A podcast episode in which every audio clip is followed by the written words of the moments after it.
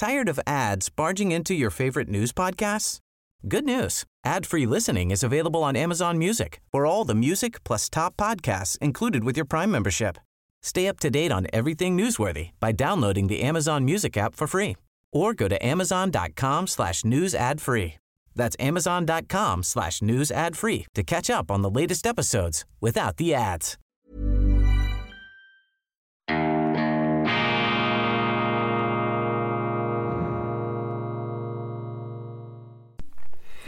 Grüezi miteinander, ganz herzlich willkommen bei Weltwoche Daily, die andere Sicht, unabhängig, kritisch, gut gelaunt, internationale Ausgabe unter besonderer Berücksichtigung unserer Freunde in Deutschland und in Österreich am Dienstag, dem 13. September 2022. Ich bemühe mich hier, bei Weltwoche Daily, sowohl auf dem schweizerischen Kanal wie auch selbstverständlich auf dem stärker internationalen, durch die deutsche Brille geschauten Programm so ehrlich wie möglich meine Empfindungen und meine Beurteilungen sprachlich präzis rüberzubringen. Und vieles, was man ja denkt und was man meint, kommt aus einem Gefühl, und die Aufgabe unseres Hirns besteht darin, im Sinne einer Kläranlage die guten Gedanken,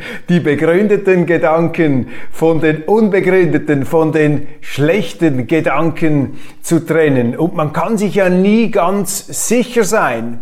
Aber es ist die Pflicht, es ist die Aufgabe und es ist die Notwendigkeit, dass ich in mich hineinhorche meine subjektive innere Stimme zu hören versuche, um Ihnen daraus abgeleitet mein Bild zu geben. Und ähm, ich habe ein subjektives Empfinden, wenn ich die Berichterstattung über den Ukraine-Krieg lese und jetzt vor allem unter dem Eindruck dieser Erfolge der äh, ukrainischen Truppen, die die Russen da in äh, erheblichem Ausmaß zurückzudrängen scheinen, Klammer auf, wir gehen mal davon aus, dass das nicht eine Sommeroffensive der deutschen Reichswehr im Ersten Weltkrieg ist, die dann irgendwann im totalen Zusammenbruch geendet hat, Klammer geschlossen. Wenn ich mir diese Schlagzeilen und diese Berichte und Kommentare über das Kriegsgeschehen vor Augen führe, dann ist unverkennbar, dass ein triumphalistischer Besserwisserton das alles durchzieht, nach dem Muster, jetzt wird dieser Putin, dieser Bösewicht endgültig zurückgedrängt, jetzt bekommt er eine Tracht Prügel,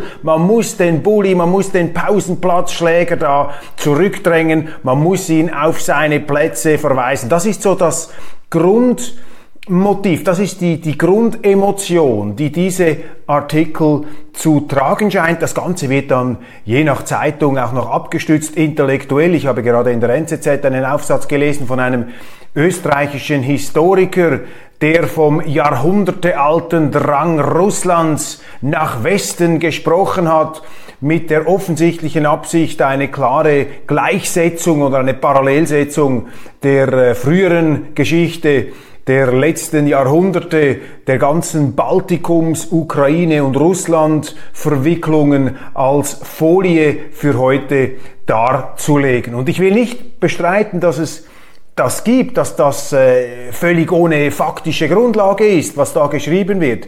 Aber mir fällt auf, dieser eben rechthaberische, besserwisserische, mit einem moralisierenden Triumphgefühl unterlegte Ton.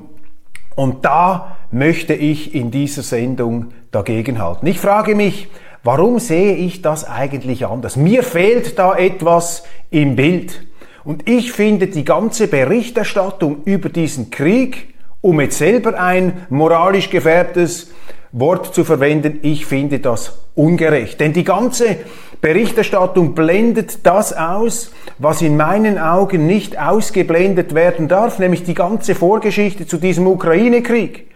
Und diese Vorgeschichte ist, wenn man zusammenfasst, eine einzige Demütigung Russlands durch den Westen, der die Schwäche Russlands ausgenützt hat, ob aus böser Absicht, aus Überheblichkeit oder Naivität mag ich nicht zu beurteilen, aber man hat die Russen gedemütigt, man hat ihre Warnungen, man hat ihre Befürchtungen systematisch in den Wind geschlagen, man hat es nicht hören wollen und die Medien haben da mitgemacht. Sie haben quasi die westlichen Führer in ihrer Arroganz, in ihrer Überheblichkeit, in ihrer Demütigungs Offensive gegenüber Russland bestärkt und bestätigt. Und darum haben eben auch die Medien eine Mitverantwortung dafür, dass die Situation so ist, wie sie heute ist. Und natürlich hat der Westen Russland gedemütigt. Russland gehörte zu den Alliierten, die im Zweiten Weltkrieg unter erheblichsten, unter gigantischen Opfern, Opfern die Truppen Hitlers besiegt haben. Die Russen standen nach dem Zweiten Weltkrieg in Berlin. Sie hatten einen Sicherheitskorridor, den, äh, den Sicherheitskordon,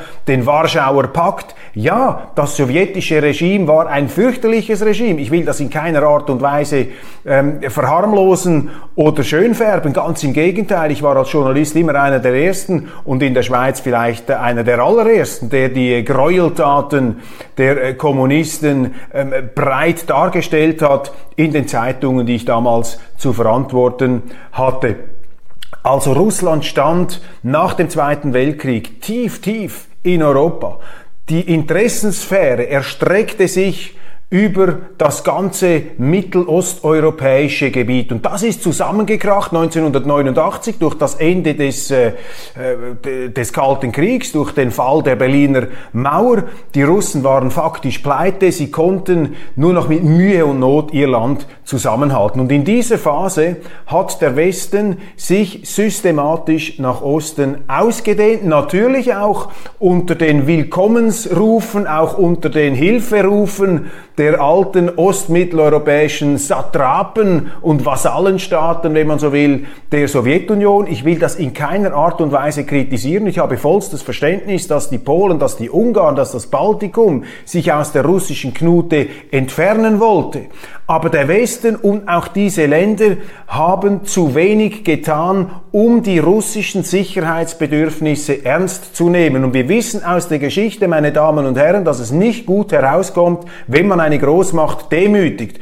Das hat der Westen schon einmal gemacht, das haben die Amerikaner, damals auch noch die Franzosen und die Briten, die eine etwas andere Machtpotenz noch auf den Boden brachten. Das haben sie gemacht nach dem Ersten Weltkrieg gegenüber Deutschland, als Deutschland, das reichste Land in Europa, zum Alleinschuldigen des Ersten Weltkriegs erklärt wurde, in eine tiefe Rezession gestürzt wurde mit gigantischen Reparationszahlungen. Und aus dieser Demütigung ist das nationalistische Hassressentiment herausgebrochen gebrodelt und herausgespritzt, das, die, das dann in der Gestalt ähm, von Hitler sozusagen ähm, äh, sich persönlich verkörperte mit allem Unheil, das damit dann einhergehen ähm, sollte. Und diese Demütigung, nicht eins zu eins gleichzusetzen, aber diese Demütigung ist auch den Russen zugefügt worden. Und die Russen haben alles akzeptiert, das ist meine Wahrnehmung. Sie haben die ganze Adoption, die ganze Einsackung, die Einverleibung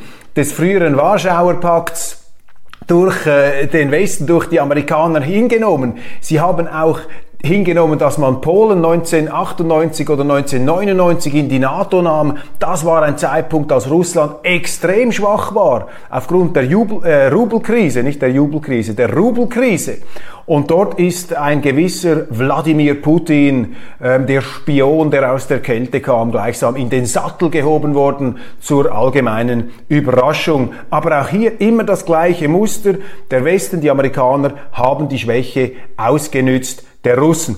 Auch das muss man nüchtern analysieren und festhalten, dass die Weltpolitik, die Geopolitik, das ist nicht ein äh, Kuschelclub, das ist nicht ein Kaffeekränzchen. Natürlich wird da wechselseitig ähm, jeweils die Schwäche des anderen ausgenützt. Natürlich große Staaten sind Raubtiere, daran gibt es überhaupt nichts zu deuten. Und es gibt auch daran nichts zu deuten, dass uns die Russen, dass uns Russland unheimlich ist, aufgrund der Geschichte, aufgrund der sowjetischen äh, auch Gräueltaten, aufgrund der autokratischen Herrschaftsform. Das ist alles äh, klar. Aber wenn man so eine Politik macht, jetzt von Seiten des Westens, und das musste man sich eben auch nach dem Ersten Weltkrieg fragen, selbstkritisch, gab ja auch viele Westler, die das kritisiert haben. John Maynard Keynes, der große britische Ökonom, hat gesagt, das ist falsch, was wir gegenüber den Deutschen machen, 1919, 1920, er sollte Recht behalten. Aber wenn der Westen, wenn die Amerikaner eine verantwortungsvolle Politik betreiben wollen, dann kann es nicht in ihrem Interesse liegen, eine andere Großmacht oder eine einstige oder immer noch Großmacht oder nicht mehr ganz so Großmacht zu demütigen, nach unten zu drücken, weil das kommt immer zurück, dass kitzelt dann auch eine falsche Politik heraus. Und die nationalistischen Strömungen, die ultranationalistischen Strömungen, die jetzt übrigens bezeichnenderweise nach diesen militärischen Rückschlägen in Russland hochzüngeln, sind ja ein Beweis dafür, dass Putin entgegen der Berichterstattung bei uns im Westen eben nicht der schlimmste und der rechteste und der fürchterlichste und der konservativste und der nationalistischste ist.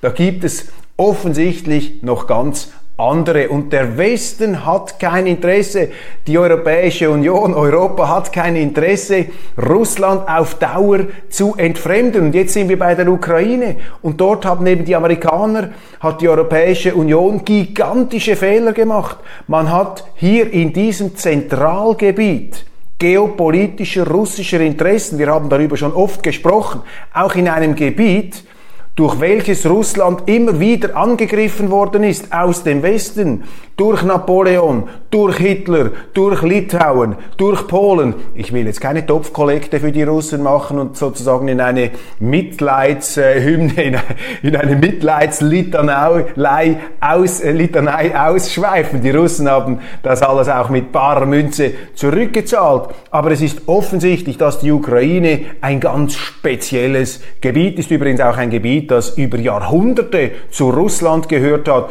Ein Gebiet, das immer wieder neu zusammengestückelt wurde. Es ist dort auch nie ein wirklich unabhängiger Staat entstanden. Dieser unabhängige Staat ist kreiert worden in den äh, Jahren nach dem Zusammenbruch der Sowjetunion, nach dem Kalten Krieg. Also man muss hier auch in der historischen Analyse sorgfältig bleiben. Dass heute in der Ukraine ein starkes Nation Building stattfindet und dass Putin ironischerweise genau dieses Nation Building noch hervorgestachelt hat, das äh, nehmen wir zur Kenntnis, das gehört dazu. Aber in der langen Dauer, in der Longue Durée war die Ukraine kein Staat, äh, sondern Teil des äh, russischen Imperiums, aber immer auch Hauptkampfzone anderer Imperien. Da waren die Habsburger drin, eben das polnisch-litauische Großfürstentum mischt ebenfalls rein. Die Schweden haben da immer wieder herumgeknabbert. Also das ist wirklich eine toxische, könnte man sagen, eine explosive Kampfzone, der Balkan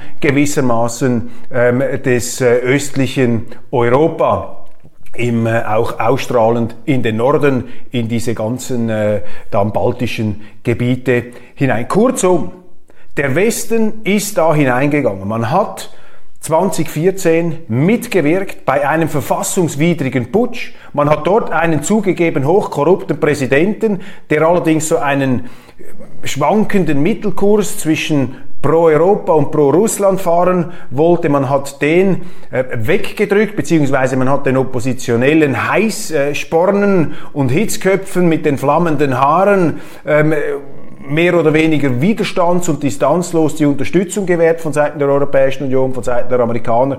Man hat hier ganz klar ein antirussisches, ein russlandkritisches Regime installiert. Und mit dieser Intervention ist es dann auch losgegangen mit einem faktischen Bürgerkrieg im Osten. Auch da greift es zu kurz, wenn man einfach Putin alleine die Schuld gibt. Es ist eine Tatsache, dass die Kiewer Regierung massive Fehler gemacht hat, dass sie eine Diskriminierungspolitik der Nationalität Nationalitäten, vor allem der russisch, russischsprachigen ähm, Nationalität ähm, gemacht hat, die zum Beispiel auch mit unseren Werten, wenn man schon von unseren Werten spricht, die da angeblich verteidigt werden sollen, mit unseren Werten überhaupt nicht ähm, vereinbar sind. Wenn die Schweiz, wenn Zürich zum Beispiel im Kanton Genf oder im Kanton Watt verordnen würde, dass Französisch keine offizielle Amtssprache mehr ist, dass alle Dokumente auf Deutsch verfasst werden müssen, dann hätten wir auch einen Aufstand. Das wäre absolut unvereinbar mit unseren eidgenössischen Werten. Deshalb ist es nur schon deshalb absurd, äh, von unseren Werten zu sprechen, die durch die Ukraine verteidigt würden, weil die Ukraine einen homogenen Sprachnationalismus ähm, vertritt. Diese Regierung, auch diese Regierung äh, der in keiner Art und Weise vereinbar ist mit dem, was wir hier äh, machen. Dann hat faktisch eine ja, NATO-Integration der Ukraine stattgefunden nach 2014. Eine de facto Integration, nicht eine juristische, obwohl man juristisch in Verträgen, in Übereinkommen der Ukraine hier immer wieder die NATO-Mitgliedschaft in Aussicht gestellt hat. Auch das ist doch aus Sicht Russlands faktisch eine Kriegserklärung. Keine Großmacht duldet in ihrem Vorgarten eine andere Atommacht, eine andere Großmacht. Und die Perspektive des Kremls, unweit, paar hundert Kilometer entfernt, Distanz, amerikanische Mittelstreckenraketen äh, stationiert zu sehen, das ist absolut inakzeptabel. Und das wäre für jede Großmacht inakzeptabel. Das allerdings, meine Damen und Herren, wird ausgeblendet in der ganzen Berichterstattung. Ja, mehr noch, es ist geradezu unerwünscht darauf hinzuweisen. Und darum stimmt eben dieses ganze Bild, das gezeichnet wird. Das stimmt nicht, weil es ein Bild ist der moralischen Entrüstung, der moralischen Eindeutigkeit des Schwarz und Weiß. Aber wenn man sich nur ein bisschen in die Vorgeschichte vertieft, dann sieht man eben, dass es nicht so schwarz-weiß ist, wie man uns das hier vorzugaukeln und vorzupredigen äh, glaubt. Ganz wichtig. Und wenn wir das ausblenden, wenn wir diese moralische Mehrdeutigkeit, diese Zweideutigkeit, ist eben nicht so einfach, dass es nur die Guten und die Bösen gibt. Ja, Putin hat den Entscheid getroffen, diesen Krieg zu entfesseln. Und ein Krieg zu entfesseln ist immer eine Untat, ist immer ein Verbrechen. Aber man darf nicht ausblenden, dass diesem Entscheid auch eine ganze, ein Rattenschwanz von westlichen Überheblichkeiten, Interventionismen und eben auch für die Russen als bedrohlich empfundenen militärischen Ausgreifsmaßnahmen vorausgegangen waren. Ganz wichtig, nichts davon lesen wir und das löst bei mir ein Unbehagen aus, ein nicht auszurottendes Unbehagen. Und ich finde es wirklich interessant, dass auch in Diskussionen, in Debatten es geradezu Hey, I'm Ryan Reynolds. At Mint Mobile, we like to do the opposite of what Big Wireless does. They charge you a lot, we charge you a little. So naturally, when they announced they'd be raising their prices due to inflation, we decided to deflate our prices due to not hating you. That's right. We're cutting the price of Mint Unlimited from $30 a month to just $15 a month. Give it a try at mintmobile.com slash switch. $45 upfront for three months plus taxes and fees. Promo for new customers for limited time. Unlimited more than 40 gigabytes per month. Slows. Full terms at mintmobile.com. A lot can happen in the next three years. Like a chatbot may be your new best friend. But what won't change? Needing health insurance. United Healthcare Tri Term Medical Plans are available for these changing times. Underwritten by Golden Rule Insurance Company, they offer budget friendly, flexible coverage for people who are in between jobs or missed open enrollment. The plans last nearly three years in some states, with access to a nationwide network of doctors and hospitals. So, for whatever tomorrow brings, United Healthcare Tri Term Medical Plans may be for you. Learn more at uh1.com. Verboten scheint. Beziehungsweise dass einem das Gefühl vermittelt wird, dass man auf keinen Fall in diese Regionen einsteigen sollte. Und äh, es findet da einfach keine offene Diskussion statt, ähnlich vielleicht wie bei Corona, auch damals, immer wenn die Regierungen etwas vorgeben, immer wenn die Regierungen sich stark exponieren, merken sie, im Gefolge, im Schlepptau wird es schwierig zu debattieren. Kurzum, wir sind da in einer ganz verfahrenen Situation mit tragischen Auswirkungen, aber wir sind nicht nur in dieser Situation, weil es da diesen Teufel im Kreml gibt, sondern der westliche Anteil, der amerikanische Anteil an dieser ganzen Geschichte ist erheblich. Und wenn Sie etwas über die europäischen Medien hinausblicken, wenn Sie etwas über den Tellerrand hinausblicken, dann stellen Sie fest, und ich bin im Gespräch mit sehr vielen Diplomaten, dass außerhalb Europas, außerhalb der westlichen Sphäre mehr oder weniger alle Diplomaten und Politiker, mit denen ich spreche, aus dem chinesischen Bereich, Middle East, auch Afrikaner, hochinteressant, Südamerikaner, sind der Auffassung, Putin hat recht. Er konnte sich das nicht bieten lassen. Die Amerikaner seien zu weit gegangen mit ihrer faktischen NATO-Ostausweitung bis in die Ukraine, bis in dieses ehemalige Urgebiet und auch Kerngebiet der Russen. Ähm, es sind ja die Weißrussen, die Ukrainer und die Russen, die ihren Ursprung, der Ursprung ihrer Staaten in Kiew verorten, Kiewer Russ, auch darüber haben wir bereits gesprochen. Also mit unserer Auffassung, mit unserer schwarz-weiß Gebrüder Grimm-Version dieses Ukraine-Konflikts Konflikts stehen wir relativ einsam da. Und wenn man einen Konflikt in seiner Entstehung falsch analysiert, dann trifft man eben auch die falschen Maßnahmen, um ihn zu lösen. Okay, wir sehen jetzt in den Medien den, den großen Jubel. Die Ukrainer feiern militärische Erfolge, massiv aufgerüstet, massiv aufmunitioniert, massiv finanziert vom Westen. Faktisch führt diesen Krieg der Westen. Man lässt einfach die Ukrainer sterben für den Westen, zahlt ihnen und gibt ihnen sehr, sehr viel Geld. Gehen wir einmal davon aus, dass jetzt diese Strategie ähm, dazu führt, dass die Russen tatsächlich massiv zurückgedrängt werden. Also eine Demütigung kolossalen Ausmaßes ihnen drohen sollte, quasi die Steigerung jener Demütigungspolitik, die man vorher vielleicht etwas unterschwellig, unbewusst, ähm, auch etwas dumpf und naiv ich interpretiere es jetzt sehr positiv gemacht habe von Seiten der Amerikaner, das wird jetzt zur ganz gewollten, bewussten Strategie. Es wird also zu einem Ego-Konflikt auf der Stufe der äh, geopolitischen Auseinandersetzung. Und meine Damen und Herren, ich sehe nicht, dass aus so einer Konfrontation etwas Gutes herauskommen sollte. Wir lesen jetzt, dass eben die Ultranationalisten in Russland angefangen haben, Putin zu kritisieren. Ist es unser Interesse, dieses Russland massiv zu demütigen, seine Sicherheitsinteressen zu ignorieren, Sicherheitsinteressen, die legitim sind, 100% legitim sind, sogar der Historiker Ian Morris, weiß Gott, kein Vasall, kein Sklave Putins, hat in einem Interview gesagt, dass wer auch immer im Kreml säße, keiner könnte akzeptieren, dass eine NATO die Ukraine einfach einsackt und einschließt. Also ist das in unserem Interesse, auf der Grundlage einer falschen Demütigungspolitik diese Demütigen noch, Demütigungen noch fortzusetzen, um das größte Land der Welt mit dem größten Rohstofflager der Welt in den Dreck zu drücken, herunterzupressen? Meine Damen und Herren, ich empfinde das als ungerecht, um diesen anachronistischen Ausdruck hier zu verwenden. Ich empfinde das als ungerecht. Es wird der Situation nicht gerecht und vor allem widerspricht es auch dem hohen moralischen Selbstanspruch, den wir haben.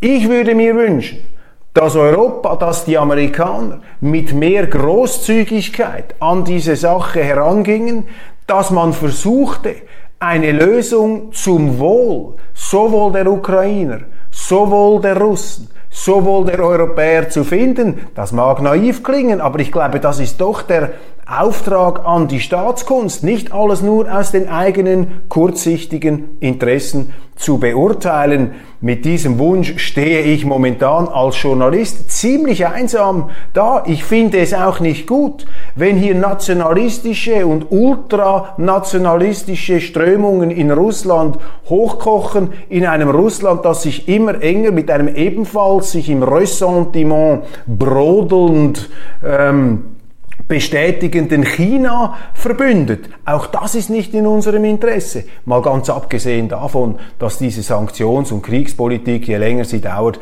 die Eskalationsgefahr massiv verschärft und für unsere Wirtschaft, für unsere Gewerber eine Katastrophe ist. Aber die Katastrophe, die wir erleben, ist noch viel geringer als die Katastrophe, die in der dritten Welt passiert, wo eine Hungerkrise, wo Hungernöte sehr reale Perspektiven sind. Auch nicht nur wegen dieses Kriegs, sondern die äh, Weltgesundheitsbehörde hat schon vorher gewarnt, dass da ähm, ungute Entwicklungen im Gang sind ähm, aufgrund von anderen Faktoren.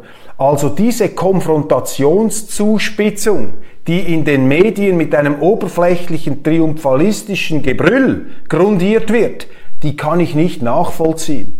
Und ich will nicht ausschließen, dass ich vielleicht etwas zu viel im Zweifel für den Angeklagten hier auch der russischen Seite zuzubilligen bereit bin. Aber das ist eine Folge der Konstellation, dass eben diese Gedanken, diese Empfindungen, die bei mir ähm, einfach äh, tief drinstecken, dass diese Empfindungen ähm, überhaupt nicht gespiegelt werden durch die Art und Weise, wie wir über diesen Krieg diskutieren. Also hier die äh, große Standortbestimmung, etwas aus der ganz subjektiven Sicht. Jetzt aber zu den anderen Themen, die uns natürlich auch beschäftigen. In die Macht verliebt, die CDU hat auf ihrem Parteitag beschlossen, lieber pragmatisch als konservativ zu sein. Ja, Friedrich Merz, der ja hochintelligente und von der Grundausrichtung korrekt sich positionierende Veteranen-CDUler, hat ein großes Problem aus meiner Sicht. Er entschuldigt sich laufend dafür, konservativ zu sein. Er hat sich moralisch in die Defensive drängen lassen und er ist nicht der Mann, als der er sich verkauft, nämlich ein Grundsatzpolitiker.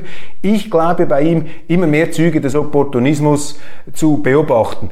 Deshalb redet er über Frauenquoten die er ja im privaten Gespräch sicherlich nicht gut findet, wie auch eine Frauenquote, wie auch eine Brillenträgerquote etwas völlig Abseitiges ist in einer marktwirtschaftlichen Gesellschaft, wo man sich aufgrund der Leistung durchsetzen muss. Frauenquoten, Quoten für was auch immer, sind immer schlecht. Ähm, das sollte man als liberal-konservative Politik auf keinen Fall tun. Das ist ein Projekt der Linken und Merz steigt darauf ein. Warum? Weil er darunter leidet, hochempfindlich wie er möglicherweise ist, ähm, weil er darunter zu leiden scheint. Das sind die Medien immer wieder als erzkonservativ kritisiert haben. Also macht er mit bei der Frauenquote, bei der Gleichstellung, nicht Gleichberechtigung der Frau, sondern Gleichstellung. Das widerspricht jedem liberalen denken und widerspricht auch seinem Programmversprechen, die CDU wieder stärker vom Linkskurs Merkels ins konservative Feld rüberzulupfen. Wenn sie,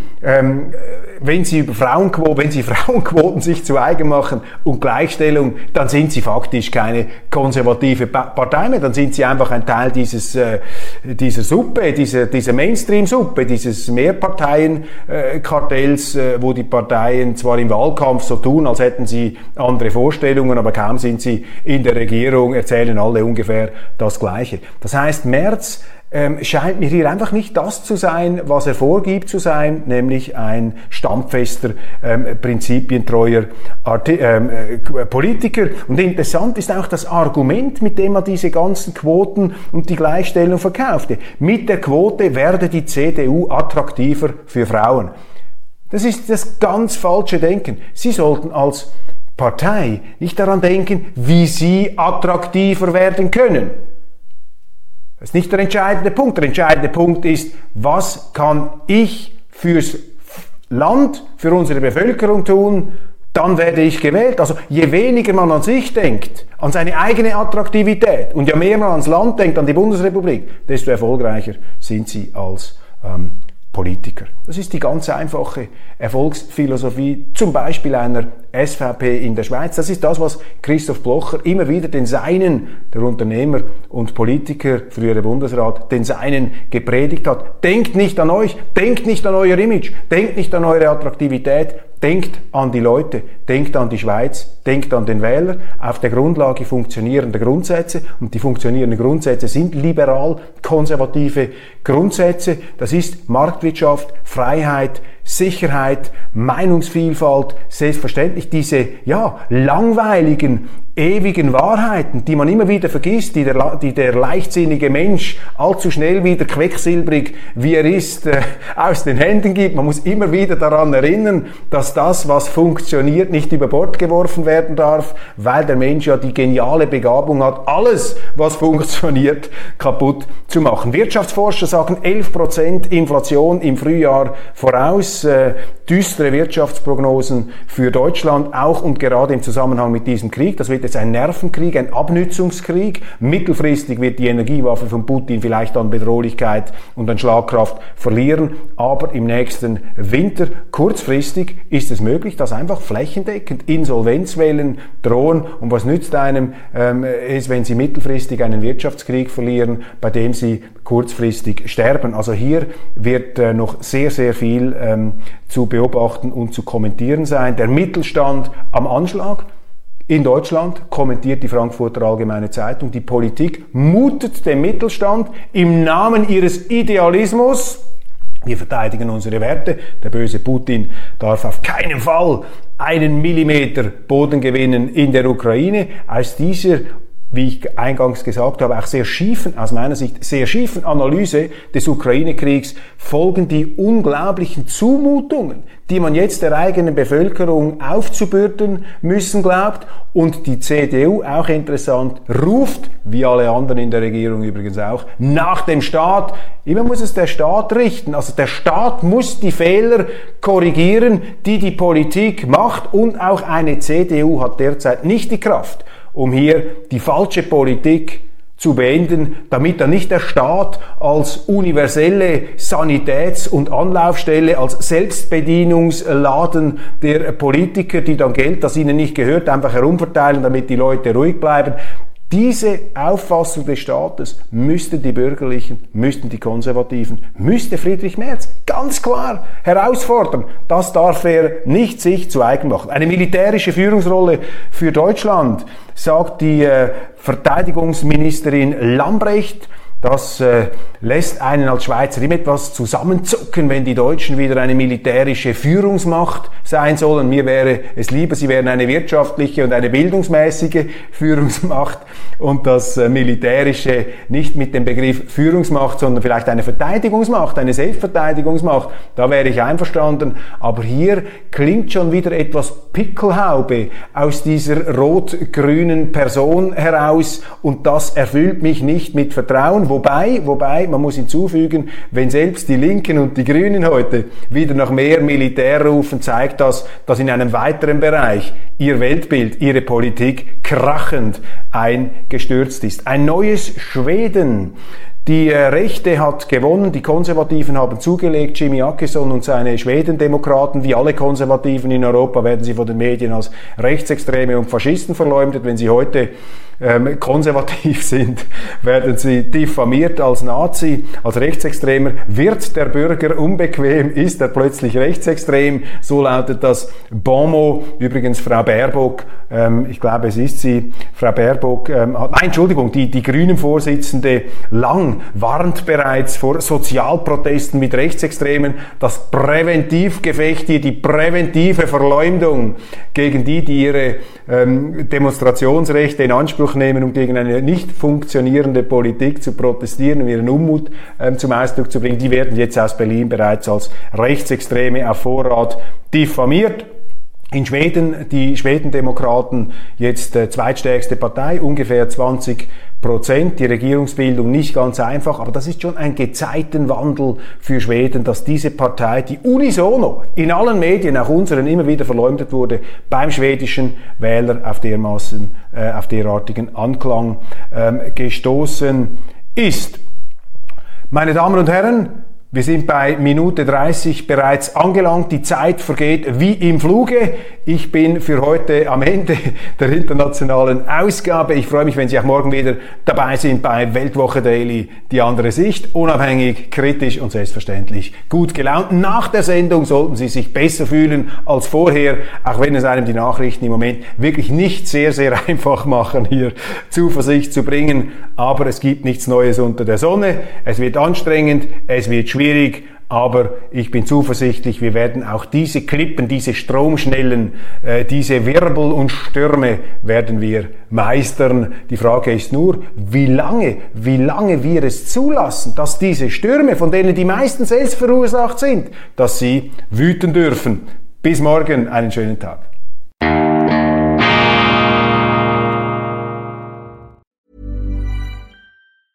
Tired of ads barging into your favorite news podcasts? Good news. Ad-free listening is available on Amazon Music for all the music plus top podcasts included with your Prime membership. Stay up to date on everything newsworthy by downloading the Amazon Music app for free or go to amazon.com slash news ad free. That's amazon.com slash news ad free to catch up on the latest episodes without the ads.